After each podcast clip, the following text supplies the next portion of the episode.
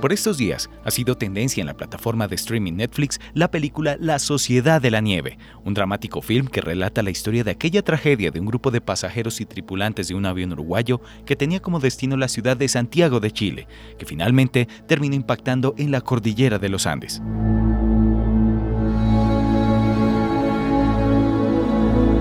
13 de octubre de 1972, el vuelo 571 de la Fuerza Aérea Uruguaya, un Fairchild AFH-227D, se estrelló a más de 3.500 metros de altura.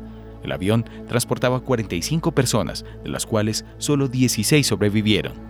El vuelo había partido de Montevideo, Uruguay, con destino a Santiago. A bordo viajaban los integrantes del equipo de rugby All Christians, así como familiares y amigos de los jugadores.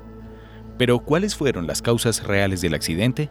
Mientras el avión cruzaba los Andes, las nubes cubrían las montañas. Los pilotos creyeron erróneamente que la aeronave había sobrevolado Curicó en Chile, donde viraría al norte para iniciar su descenso al aeropuerto Los Cerrillos de la capital chilena. Pero no se dieron cuenta de que las lecturas de los instrumentos indicaban que todavía estaba a entre 60 y 70 kilómetros de Curicó. La aeronave comenzó a descender antes de tiempo mientras aún sobrevolaba los Andes, impactando contra el filo de una montaña. Ambas alas y la sección de la cola se desprendieron del fuselaje. El resto del avión se deslizó por la montaña a una velocidad aproximada de 350 km por hora.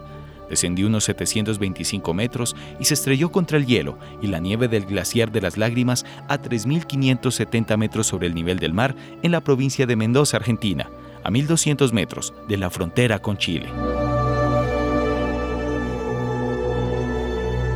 Las autoridades comenzaron inmediatamente la búsqueda del avión y sobrevolaron el lugar del accidente varias veces durante los días siguientes, pero no lograron divisar el fuselaje blanco contra la nieve. El 21 de octubre, los esfuerzos de búsqueda se cancelaron.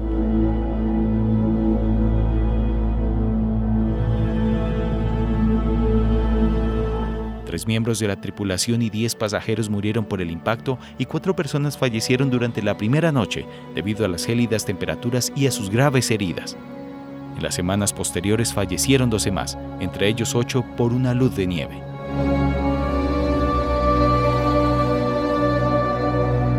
Los sobrevivientes se vieron obligados a sobrevivir en las condiciones extremas de la cordillera de los Andes, las temperaturas alcanzaban los menos 40 grados centígrados y el viento soplaba a más de 100 kilómetros por hora.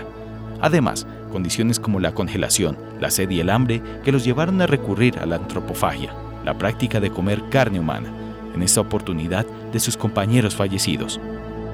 Los sobrevivientes construyeron refugios con los restos del avión y trataron de mantenerse calientes con fuego. También recolectaron agua de los glaciares y comieron lo que pudieron encontrar. Tras 72 días de supervivencia, fueron encontrados por un grupo de arrieros chilenos. Fueron rescatados y trasladados a hospitales donde recibieron tratamiento por sus heridas y desnutrición.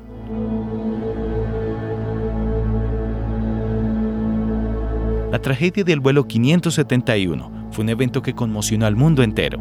La historia de los sobrevivientes se convirtió en un símbolo de esperanza y superación